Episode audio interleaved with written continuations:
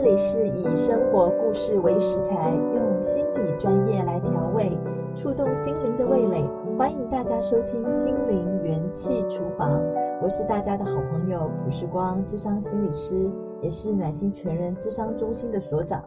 我们今天一样邀请到暖心全恩智商中心的所长江尚文心理师来跟我们一起谈一谈。呃，上周五的节目内容，我们有提到的脑里面的虫虫危机。人呢，有的时候在想法里面，就是会产生一些虫虫。上次就有提到有四种虫啊，就是我们要特别的在思考里面呢要留意的。第一个呢，就是二分法思考；第二个是过度类化；第三个是讲到说选择性摘要。第四个呢，是在想法里面的夸大或者是贬低的这四种想法，所以我们讨论了很多，也举了一些生活中的例子。今天这一集呢，我们就想要跟大家接续分享呢四个虫虫。我想就赶快来听听江尚文心理师讲一下，我们第五个虫呢，通常在我们想法里面会是什么呢？今天很高兴啊，又可以来到这个。时光心理师的节目，好，跟大家去分享接下来的第五只虫会是什么？呃，第五只虫就是应该与必须。好，这个大家看来不会太陌生啦。常常你可能会听到说，我应该要这样做才对啊，我应该要考到第一名才可以啊，我应该我的工作要年薪破百万，我才是一个值得的人啊，我应该要交到一个又高又帅的男朋友才能够符合我的身份啊，我必须要啊进到台积电工作。我才能够是一个成功的人啊！第五只虫啊，就是说我们心里面常常会有很多的应该跟必须。那这个应该跟必须啊，通常是从哪里来的呢？从哪里来的呢？通常啊，就是从他的父母那边来的。怎么说呢？对，在我的智商的经验里面啊，当我的个案常常被这些应该或必须所困扰的时候啊，我们就会回到他的原生家庭，就发现说这些想法都是他的父母告诉他。你应该要嫁给某一一种人，你将来才会有好日子过啊！你应该要年薪破百万，你才能够娶到一个美娇娘；应该要念到台大，你将来才会有好工作。他很多都是这个应该跟必须这一类的一种想法，从父母那边来的哈，就已经内化了，变成自动化思考，就认为应该是这样，必须是这样，好像没有办法去离开这一个漩涡。所以这个很多时候都是从父母那边来的。哎，我非常的同意哦。就像你刚刚说的，很多的父母呢，可能会教女儿说：“哦，你应该要学会做所有的家事，不然的话，你以后怎么嫁得出去？”确实，这个应该呢，很多时候是从父母的价值观来的。尤其呢，在我的智商经验里面，也发现到，不单是从父母来的，而且还是一些具有强烈情绪经验的事件所造成的哦。啊，譬如说是哪些呢？啊，我举一个例子好了，呃，来跟我咨商的有一位女士，她大概呢其实是五十多岁的，在公司里面的高阶主管，她其实是来谈有关于工作方面的，但是呢，她就发现说，其实呢，她非常担心害怕老板生气，所以呢，他就直觉说，怎么样老板给他的工作呢，他就应该要做好。也就是说呢，他明明知道呢，可能有一些更有工作效率的方式，可是呢，他就觉得一般公司还有老板的交代之下，好像呢，呃，就是这些 SOP 的步骤，所以呢，他就觉得我应该要照 SOP 的步骤继续做下去。其实呢，他已经是一个高阶主管，他已经很熟悉了他的工作内容，但是他的内心呢，往往就会感觉到好像一个不能跨越的障碍，让他呢没办法向老板提出来一个更有效率的变通方法来调整工作的一些 SOP 的一些部分，所以呢，他就在这个咨商的里面呢，才慢慢谈到说，哦，原来呢，他小时候有一个比较强烈的情绪经验。就是呢，他的爸爸对他数学当时没有考好的时候呢，暴跳如雷，而且呢，他记得的印象当中是，他感受到非常非常大的惊吓。也就是说，他就是应该做什么事情呢，就得要做到够好、够标准。因此呢，当他呢现在啊可能有新的想法，或者是啊、更有弹性的提议，是对工作更好的时候，反倒呢他理智上知道，诶，这个提出来呢应该会对公司有帮助，但是在情感上呢，他却呢不敢去啊、呃、尝试。反而呢，在那里犹豫犹豫，后来呢，他终于意识到说，原来在他的大脑里面，常常呢都会有应该应该要完全遵守，应该要完全按着对方的意思做的这个想法在里面，所以反而就限制了他。但是呢，好在呢，他就发现了这个大脑的虫虫之后啊，他就呢意识到这些应该是阻碍他工作发展得更好的。所以呢，他就开始大刀阔斧的去呢调整了工作的一些形态，也跟老板呢，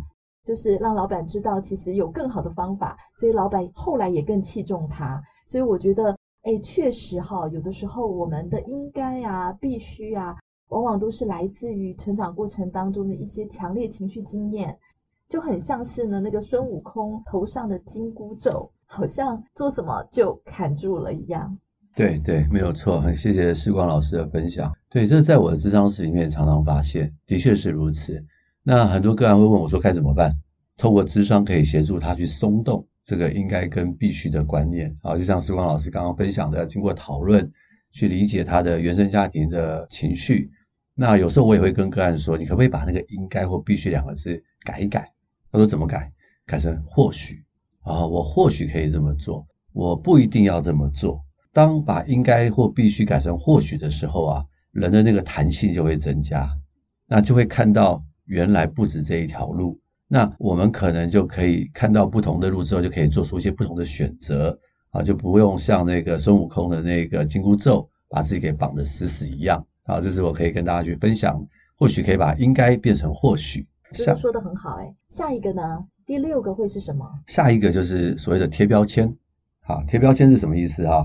就是说啊，只用一两项特质啊，就对人下判断，那通常当然是比较负面的一种想法啦。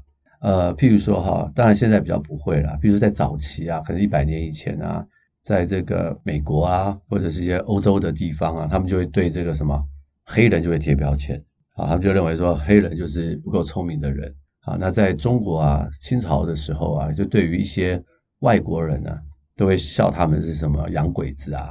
啊，基本上就是你是白人就给你贴标签，这就是所谓的这个贴标签啊。那贴标签不只会贴别人，也会贴自己哦。譬如说，有些人就会觉得说，哎，我找不到工作，我真是个 loser，我真是个废物。找不到工作可能有很多原因吧。那很多人就把找不到工作就等于我是个没用的人，就贴上了标签。这种很自动化的负面思考，常常就会让我们去忽略。真实事情的状况，而太快的去做个决定啊，去贴一些标签，不管贴别人贴自己，好像看起来是解决了眼前的问题跟疑问，其实对于事情是根本就没有解决。对，这就是所谓的贴标签。那不晓得世光心理师有没有什么例子呢？哦，我听到呢，这个贴标签啊，就好像一贴标签之后，好像人就放松了。怎么说呢？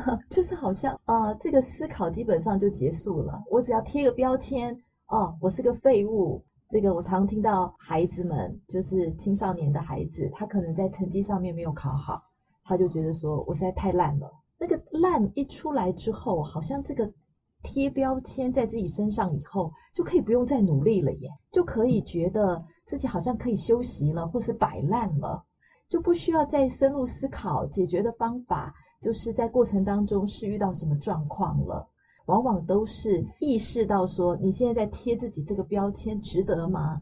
一直都这样吗？好像得要停下来想一想，然后可能青少年他会告诉我说没有啊，我就想说自己好烂哦，我可能都一直都这样，我不想再努力了。那以后呢？想考什么样的大学？你接下来呃想去读什么科系？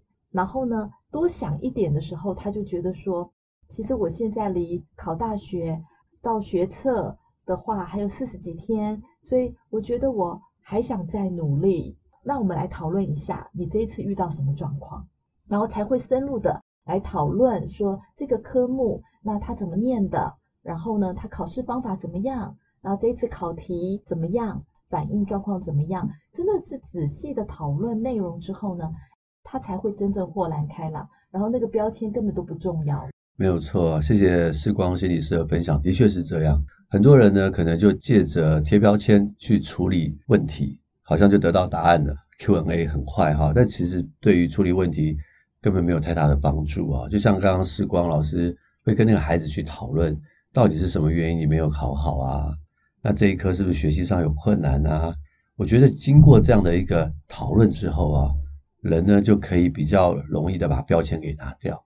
嗯。对呀，从这里面就可以来了解说，如果我们不能意识到我们想法里面的虫子的话，哈，其实这个虫子可能会产卵，不但自己变大，可能呢会变得更庞大哦。真的需要抓出这些虫子。那第七个虫子是什么？啊，第七个虫子是所谓的个人化。那什么是个人化呢？它指的就是呢过度啊，将责任归咎在自己身上。让人呢去担负不该担负的责任，凡事呢都往自己身上揽，直到无法负荷啊。譬如说，很多孩子可能会觉得说，要不是因为我成绩不好，父母就不会吵架，好，就把父母的错或别人的错呢归咎在自己的身上。那这种情况哈，常常会发生啊，尤其是在这个东方的社会、华人的社会啊，常常我们会觉得说，好像我们要去承担一些家族的责任。好，承担这一个父母的责任。当然呢，我们也不是说家庭啊或父母的事情我们都不管。我讲的是呢，很多时候我们因为这个传统，我们就承担了一些我们不该承担的责任，造成了自己很大的负担，也造成了很多心里面的忧郁啊、焦虑的状况。这是所谓的个人化。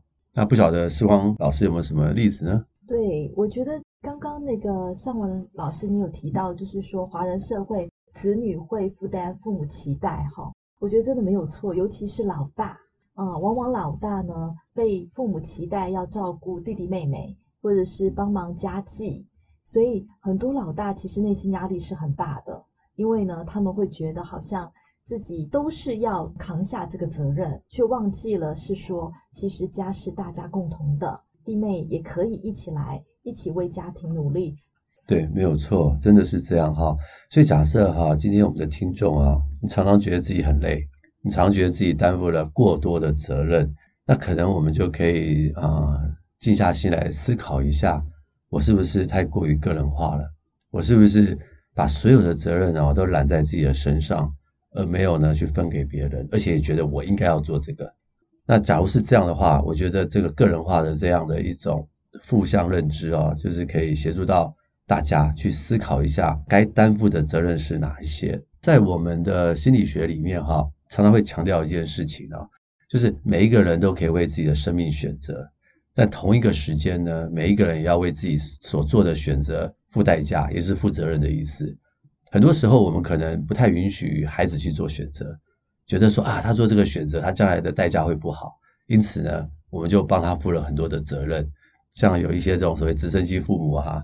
都帮孩子安排的好好的，给孩子最好的一条路，可是却没有想过，诶，孩子也应该要去参与他这个成长的过程，他的选择，他的思考，以及他要为他去负责任。很多时候，我们可能在这方面，我们也会变成太个人化，替别人着想太多，这个都可能是一些个人化的一些情况。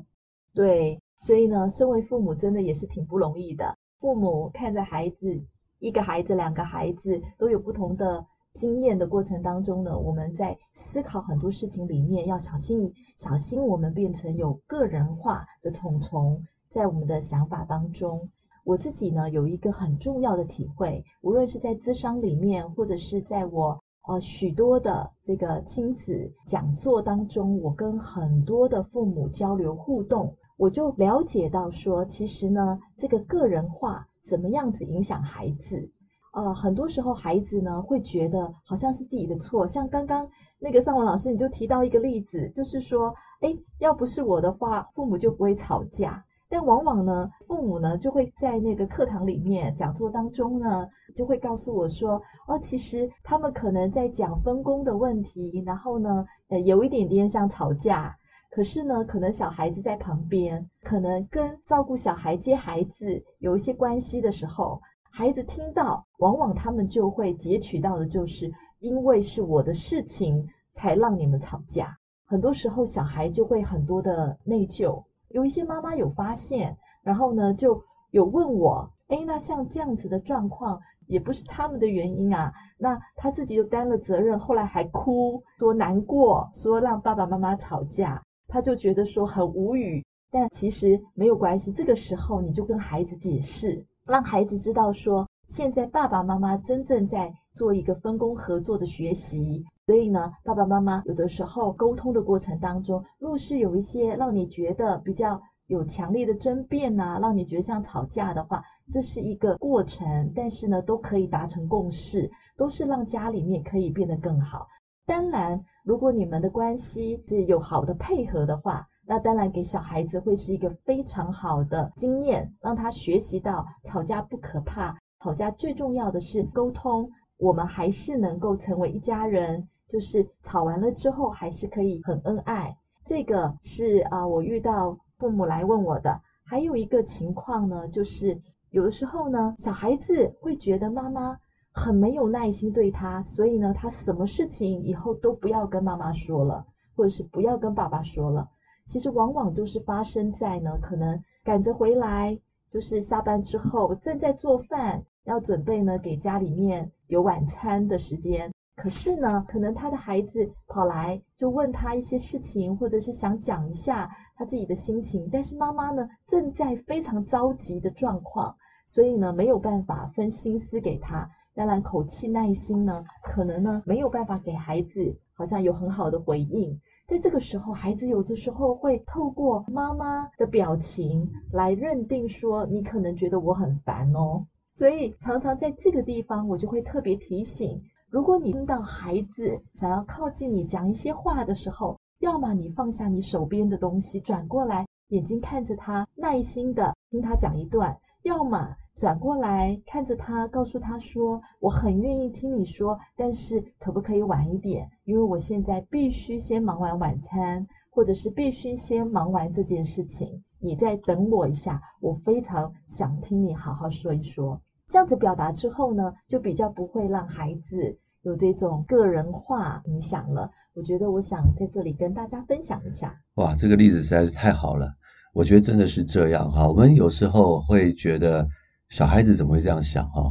说真的，小孩子就是会这么样想。对，因为他们还小，对，他们没有那么成熟，所以他们会活在自己的想象世界当中。对，他们无法去思考得更完整。对，所以这个时候，假如我们的父母啊能够多做一些解释的话，其实就能够安抚他们的心灵，也能够让他们呢不要去个人化思考，也不会往负面去思考，学到说哦，原来是这样，那他们也可以学习。之后，他们对别人的话，他们也可以有这样的一种适合的表达，这真的是很重要。没错，对。那提到刚刚呃，士官老师说的那个孩子的例子哈，我就想讲第八点，叫做随意推论啊。什么叫随意推论啊？它就是一种很武断的推论，没有合理的证据，然后就下定论，常常是一种偏见当主见，然后就没有办法看清楚现实的状况，这就是随意推论。就像刚刚那个孩子啊，看到父母家事分工讨论的时候，就会以为是吵架，然后以为是吵架，就是觉得一定是自己没有做好，这就是属于一种个人化或者是随意推论的一种状况。我可以分享一个随意推论的例子哈，这是模拟个案呢，就是我曾经有一个个案哦，他来的时候，他智商他很焦虑，那是因为工作的关系，他一进来就跟我说：“心理师怎么办？”我说：“发生什么事？”他说：“啊，完蛋了，我一定会被我的老板给 fire 掉。”我说，你做错什么事吗？他说，今天我早上去找老板的时候，我把一份我做好的 project 给他，他脸色很难看，都没有跟我说什么，也没说好，也没说不好，所以我觉得他一定是对我很不满，然后他一定会把我给 fire 掉。我从早上一直担心到现在。哦，我听了之后我就说，对啊，的确，你看到老板脸色对你不好，的确会很担心，但是担心跟你被 fire 掉。这两个推论实在太直接了吧？他说：“可是我就是这种感觉啊，因为我老板平常脸色不会这样啊。”好，那我说好，你先先把老板的脸色放下来。我问一下，说你在这边工作多久了？他说我工作五年了。你平常的考绩业绩怎么样？他说我一直都做得很好啊。那我说你有没有犯过什么错？他说没有啊。那我说，假如你是老板的话，你会把这样的员工给留下来，还是把这样的员工给 fire 掉呢？他想了大概十秒钟，他说：假如我是老板，我会蛮欣赏这样的员工的，因为我是一个很认真的员工。我说对啊，所以你今天你老板脸色不好，可能不是因为你的原因啊。我就跟他讨论说，有没有可能其他原因呢？他想一想说，嗯，有可能他生病啦，也有可能他在担心别的事情啊，只是他没跟我讲。我说还有没有呢？还反正还有很多其他可能啦。对，我说对，所以我说你觉得你的推论合理吗？他就想一想之后就说啊，可能他自己太紧张了，因为本身他本身就是一个比较焦虑的一个人啊，所以他在这个过程当中，他就做了这种所谓的随意推论啊，困扰了一天。直到今天晚上智商的时候，他才跟我去讨论。这就是我印象深刻的一个随意推论的一个例子。我觉得这例子非常的典型，而且呢，真的是这个举例真的恰到好处。确实哈，随意推论有的时候会成为我们想法当中的一个恶劣的虫子啊，让我们呢明明没有那么糟糕，可是呢，却因为自己的推论把自己给吓死了。对，的确是这样啊，在那个很多的伴侣当中也是如此啊。常常听到有一些比较不安全感的伴侣啊，他们可能会赖对方啊，赖了好几通，打了电话对方都没接，很有可能是有不同的情况吧。好，可能对方在忙啦，在工作啦，没有办法通话啦，都有可能吧。但是有一些比较紧张的伴侣啊，不安全感的伴侣就会认为说，他是不是不爱我？他是不是不理我了？我常碰到这样的情况。所以要特别留意哦，在伴侣关系当中，哈，如果对方并没有过去有一些不良的历史的话，遇到这个状况的时候，你会发现你自己就是会往这个负向的推论去想的时候，要特别留意，可能这些小虫虫啊，就变成恶劣的虫，会破坏、会咬食你们之间的关系，让你们的关系有出现裂痕了呢。对，没有错。所以以上就是我们今天所分享的四个这个负面的认知，再加上上个礼拜一共有八个。好，不晓得大家听了以后有没有发现自己脑袋中有一些这样的虫虫呢？嗯，会有，会有。我觉得就是也对我来讲也有一些很好的提醒。那我相信呢，听众朋友呢，可能你们听了之后也开始去想想。通常啊，我们一般想法里面有的时候呢，不止一个虫虫，也可能有好几个虫虫。所以呢，我们也能够趁这个机会，好好的来想想，在我的想法当中有没有受到虫虫的影响，而让我落入了负面的反应当中呢？上周五这个节目里面有讲到的四个虫，跟今天所提到的四个虫，呃，如果你上一次没听到的话，我也欢迎你回去呢，可以再听一下上次的节目，然后呢，我们就可以学习拆解自己的念头。啊、想一想说，说我的这些念头有没有一些虫虫在里面？有一个这个抓虫的日记，就是在你这一天啊，你自己再回想一下，诶，我有没有在哪些想法里面让我觉得很困扰？里面有虫子吗？还有呢，就是我平常的时候啊，就是会听到朋友跟我说，诶，我发现我会有一种类型的思考，诶，例如像是。二分法，我真的超会二分法的，或者是说，诶，我真的很容易随意的推论，我就发现说，其实要能够想出、抓出这个虫呢，其实还是可以做得到的。是的，谢谢时光心理师的分享，真的就是如此。啊、呃，我们很希望这八个这个虫虫哈，大家都能够把它抓出来。啊，抓出来之后呢，我们的大脑就可以更加的干净，更加的清新。更具有觉察力，那我们跟人的身边的关系就会越来越好了。嗯，今天很愉快，可以邀请到尚文心理师跟我们一起谈谈虫子。我们今天呢就谈到这里喽，那我们下次见，拜拜，拜拜。